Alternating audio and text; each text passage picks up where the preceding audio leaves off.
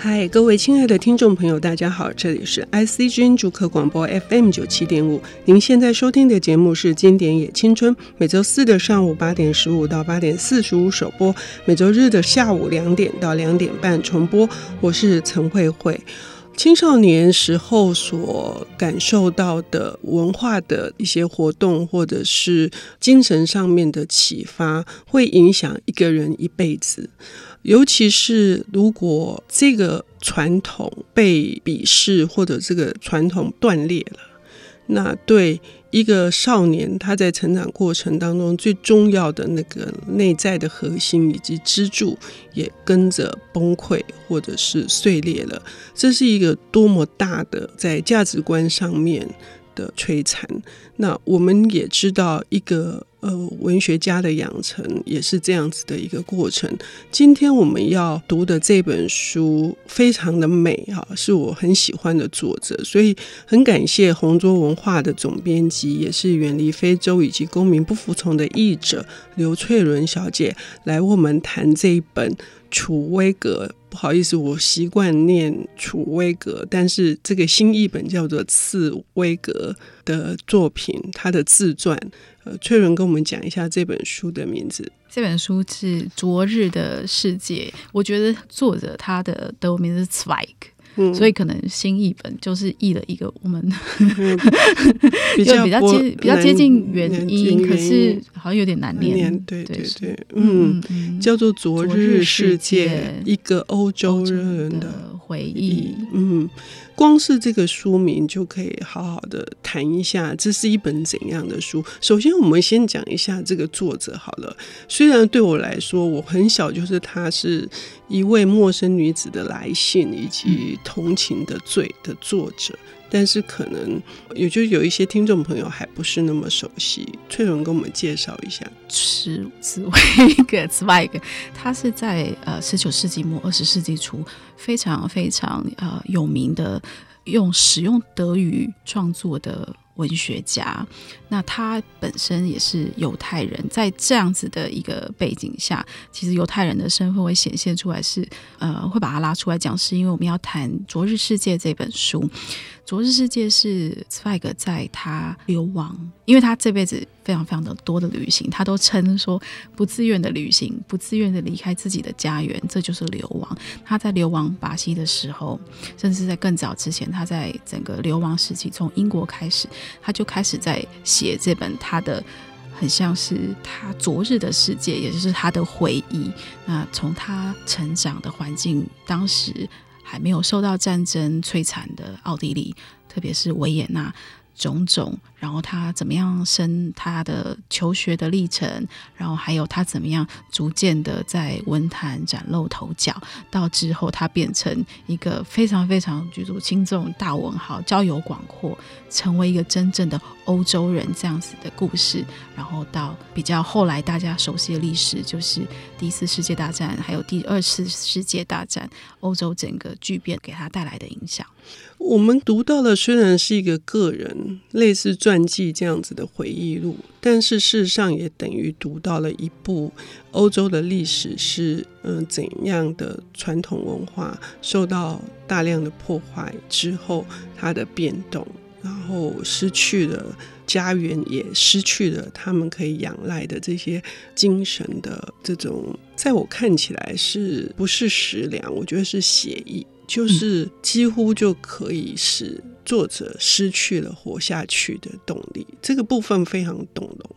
我们先不说作者的命运最后如何哈，但是为什么他最后会选择那样子的方式？是因为他青少年，我一开始的时候说青少年他所承继的这个实在是太美妙的一种成长了。粹伦可不可以跟我们提一下，他是如何如何变成一个大文豪？这个是在整个这个书里面最有意思的地方，就是他带出那个维也纳当时的整个风气。那比如说，他就想他小时候他是说他在课堂里面，在班上的时候，他跟他的同学，好像大家都有一些会去各自发展各自的嗜好，像那他们班上的同学特别的特别的对于文学，无论是小说，然后诗作或者是戏剧这样子的创作形式，非常非常的感兴趣。所以其实他们那一代是人才辈出，他也在这样子的环境里面，他的这个养分，整个精神里面，整个空气里面就弥漫了一种求知的精神。像他在书里面，他就讲到一段，他说他们常常会去咖啡厅，为了就是要知道说到底现在最新最新在发生什么样子的事情。想像十三、十四岁、十四、十五岁的这样子的青少年，他们跑去咖啡厅，他就是为了要听到什么东西。比如说，他听到有一个人说：“哦，那个齐克果的思想，哇，好厉害。”他们可能心头就一惊说齐克果是谁？哎，还没有听过，他们会觉得说，那回家的路上赶快去哪里找了齐克果东西来读，以便下一次大家在谈论的时候，他们也可以发表一下自己的意见。这个很像我们年轻的时候，我们会想说，大家在谈黄春明、王真和，如果这个时候有人冒出一个哇，另外一个名字我们不知道的时候，我们真的是会去。做功课的哎，他里面有一段说，他在描述当时的年轻人，那个他是这个整个维也纳的这个氛围里面，他说在风还没有吹过来之前，嗯，我们就闻到它了。嗯，他在讲一部文学作品，嗯，然后那文学作品可能是还没有尚未成名，大家都。觉得说啊，那个是不成熟的东西等等。可是这些青少年的嗅觉非常的敏锐，也是也许他们这是他们预示了他们未来的与众不同。那他说，因为他们希望都是带着敏锐的知觉去生活，他觉得他们只渴望可以得到属于他们自己的东西，不是属于他们的父辈，也不属于周遭的世界。年轻人。好比某一种动物对气候有非常非常敏感的特殊的这个觉知，所以在老师还有大学，大家都还没有发现说，哎，这是珍宝之前，他们就发现了。嗯，比如说他们那时候就读了里尔克的诗，可能是在另外一个遥远的国度的某一个，或者是法国，或者是哪里的某一个诗刊上面发表。那都还没有结集成书，可能结集成书是五年以后、八年以后。但是他们那个时候就已经非常兴奋、非常激动的把那些诗背下来了。我我觉得实在是就会浑身起鸡皮疙瘩，想到我们的年轻的时候。嗯，其实作者他此外，他也在说说，他觉得他们那时候读的书可能都比现在的他当他同时在那个时候已经大人了，都还要读到更多的这个书。他们是有。有非常非常非常强的求知欲，而且他们也有觉得他们有一个创造的这个可能，所以他的对诗作、对创作诗词有兴趣的同学，都尽量的去创作，然后去投稿。比如他们可能会用一些匿名、笔名、笔名这样子去投稿，嗯、然后就是为了想大让大家先不要发现说原来自己是原来是这个这个年轻的家伙。嗯，这一点呃就是。在我们阅读的过程当中，我们也会觉得不是只有遥远的维也纳是这样子的，嗯、就是如果喜好呃文艺，嗯嗯文艺的呃青少年们，就是永远有这种冲劲，去想方设法去理解所有的东西，然后是真的是要有别于师长，我才不要读他们读的东西，我要找。我自己认为是好东西的东西，这一点我们接下来我们要休息一下，我们再回来听翠伦谈《昨日世界》。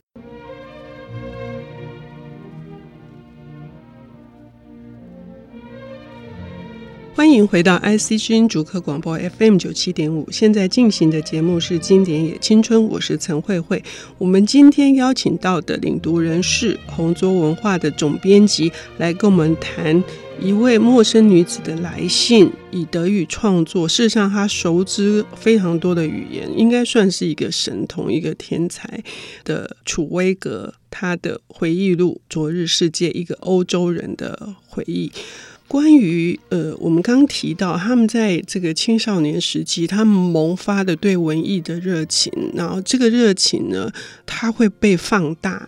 而且能够在那个环境里面得到这样充分的滋养。我觉得有一件很重要的事情是，犹太人就是犹太人，我们对他们的误解，我们都觉得说啊，小气吝啬、爱赚钱、呃，专营的犹太人。可是这本书里面，我觉得主位格很清晰的去讲说，一个没有国家的民族，他们没有安全感，以至于他们必须在经济上面有一些成就。可是这个追求经济的最终目的不是钱，这点可不可以请翠伦跟我们谈一下？刚刚讲到祖国，就是犹太人，其实他是一个像一个种族，嗯，然后他也是一个犹太教，就 Jewish，就是他是种族，他是人，但是他也是一个宗教。那以人来讲的话，就是说，当我们现在有以色列这个国家，大部分的犹太人住在那边，但是其实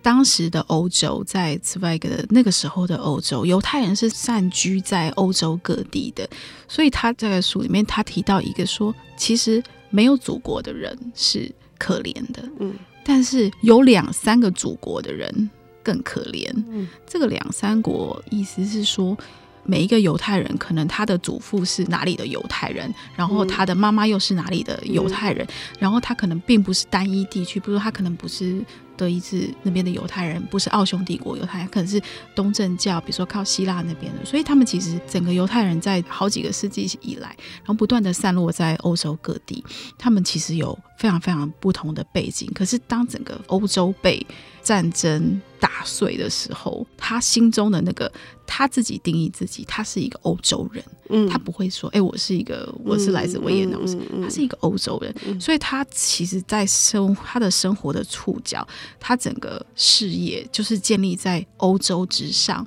嗯，所以他常常四处去旅游，嗯，所以他认识了非常非常多，像是法国的音乐家或者是诗人。他认为那个时代伟大精神，比如说像是罗曼罗罗兰这样子，或者在比利时，所以他是非常交游的广阔。他是一个像是一个，如果有个文学沙龙，他就是那个沙龙号召大家前来的这个主人这样子。嗯，也就是说，这种共同体的概念，他也哀叹说，在那个年代，因为整体的经济的力量，使得有能力去做文化的建设。而这个整体的文化建设，使得爱好文艺的人得以在其中吸收到各式各样大量的，不管是表演啊、活动啊这些也好，所以它这个共同体的概念真的是早于现在的欧盟。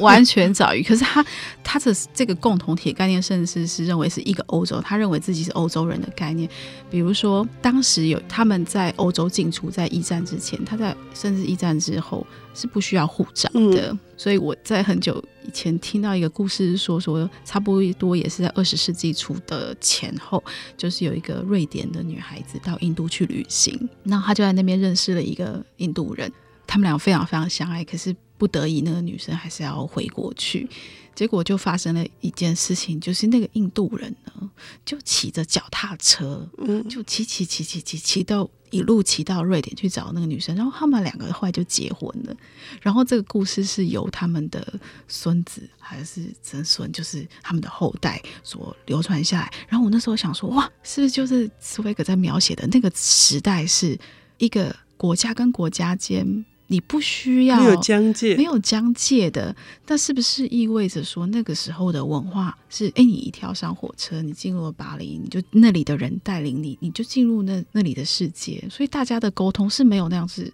他不会去看你的种族，他不会去看你，他从印度来哦，嗯，他没有去被检查，所以你这人长得跟我们不一样，你不能进来。可是这个故事就让我非常非常的深刻，也让我想象，好像把从另外一个面向跟。茨威格那个时候的欧洲，把它连接起来。嗯，在看这本书的时候，会有一个很大的地图。那个地图不是个人的命运，而是整个欧洲的命运，然后连带到了个人。可是这个大的地图，还有一个是文学跟艺术的地图。就是那才是真正使得人不是被限制在某一个地域，或者是限制在某一个僵化的教条。所以他其实前面要花那么多的篇幅去讲他们所得到的这些文化艺术的熏陶。太少数人了，或者是即使是有一群人是这样子，但是却会容易被那些军国主义的思想很快的就摧毁，因为没有办法继续的去捍卫这件事情，就更多的人很容易就会被那些教条口号整个就煽动，然后就偏到那边去了。嗯，这个文学地图的破灭。比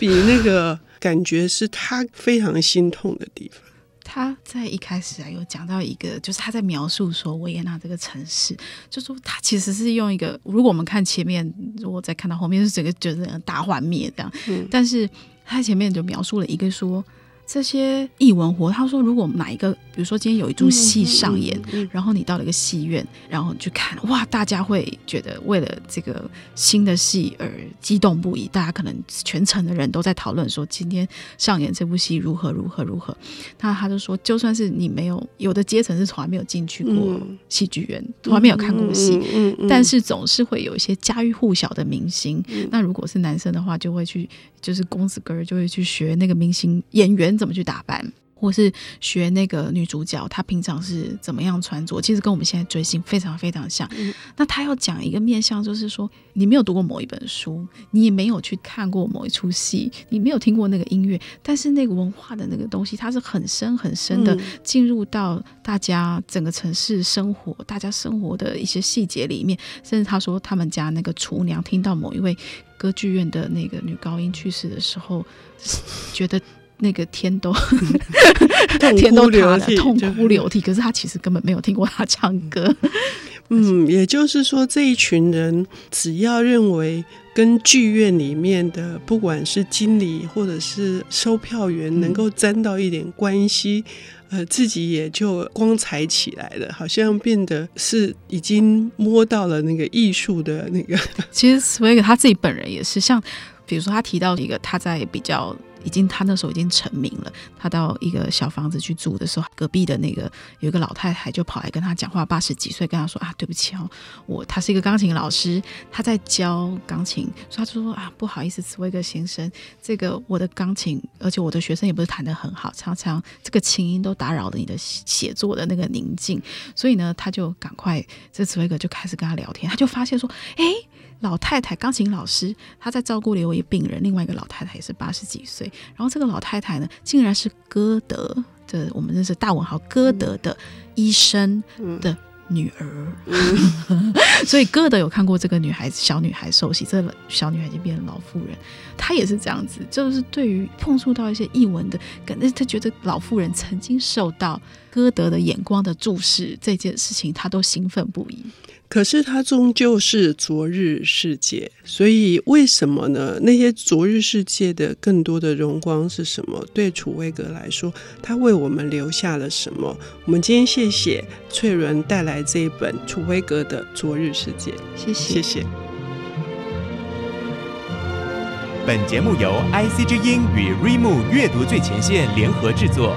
经典也青春，与您分享跨越时空的智慧饗宴。